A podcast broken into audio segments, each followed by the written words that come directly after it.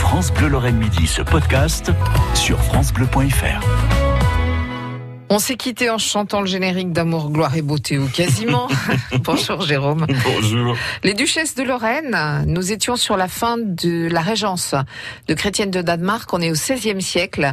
Elle a mal terminé cette régence. Vous nous avez raconté, euh, enfin non, vous ne l'avez pas raconté. Vous avez évoqué pour évoquer euh, plein de choses, qu'on lui a retiré son fils, euh, Ah oui. qu'elle a été bannie ou je sais pas, euh, ou Euh, exilée. elle s'est retirée.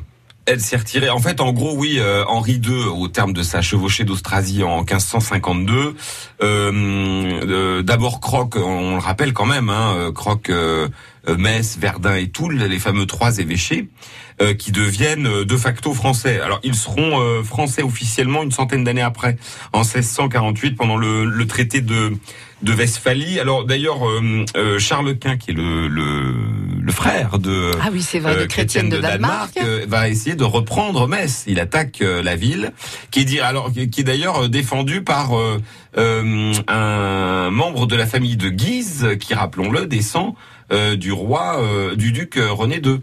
Euh, donc du coup, les deux euh, branches. Ouais, donc du coup, euh, alors le, le siège est perdu, le siège de Metz est perdu par Charles Quint et Metz reste définitivement française. Alors certains disent que c'est là qu'est né le père Fouettard.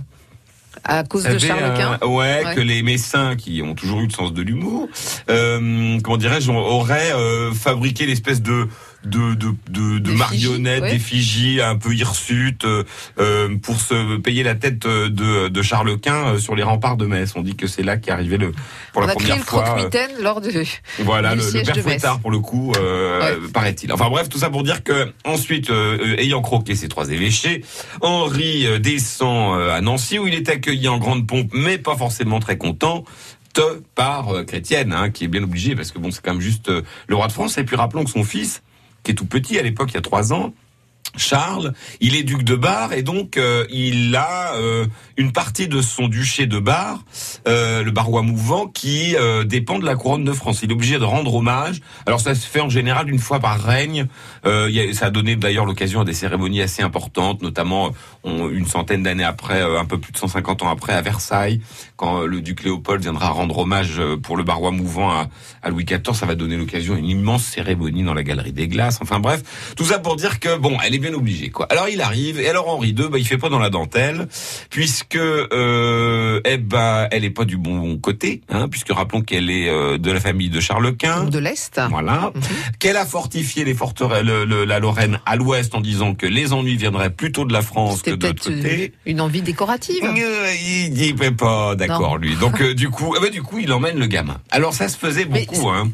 Personne ne l'empêche. Enfin, Ah non non non, bah déjà à l'époque, bah alors déjà c'est pas dit euh, je te prive de ton gosse, c'est dit ah mais nous allons l'emmener euh, dans la belle cour de France, euh, euh, on va lui donner une, une bonne éducation, on va s'occuper de lui. Enfin ça se faisait beaucoup, hein. Vous savez, on a, on n'avait pas euh, de- comment il y avait, on, était encore dans cette espèce à mon avis. Alors là c'est un avis, hein, mais euh, de, de culture du Moyen Âge qui fait que très jeune on envoyait les enfants euh, chez le le, le, le, le- comment dirais-je le supérieur hiérarchique dans le l'ordre féodal. ou- ouais, voilà. Par exemple, le petit chevalier envoyait son gamin Mhm. servir le, le grand chevalier. Vous voyez. Donc là, le euh, roi de France décide Donc il de emmène le petit, le jeune Charles, Ouais. qui sera duc de Lorraine. qui sera duc de Lorraine. Alors, euh, ça s'est déjà fait de, de grandir, ça se fera beaucoup d'ailleurs pour les ducs de Lorraine, de grandir à l'extérieur. hein. Euh, Il y a notamment euh, euh, le duc Antoine, on sait qu'il a été euh, la porterie du musée Lorrain, enfin du, du palais du- des ducs de Lorraine, et très inspiré du château de Blois, où il a passé une partie de sa jeunesse. On verra que euh, euh, François Étienne, le fils de Léopold, euh, qui est né à Lunéville, va grandir à la cour d'Autriche euh, à Vienne, quasiment toute sa, enfin, il va y passer un, un sacré bout de temps et il va d'ailleurs y rencontrer sa femme. Donc on enlève Charles Donc, euh, à voilà. sa maman. Le gamin s'en va euh, Que et on verra Chrétienne bientôt que bah elle est euh, chrétienne, elle va, bah, elle va partir, elle va prendre sa retraite. C'est tout. Il lui arrivera rien. non, elle, alors oui, non, elle, elle meurt dans son lit. Elle a toujours eu l'art d'éviter les ennuis, puisque rappelons qu'elle a été courtisée par Charles VIII, le fameux roi d'Angleterre. C'est elle qui, a- oui. qui a dit euh, n'ayant pas deux têtes, je n'ai pas une euh, tête à offrir à Sa Majesté.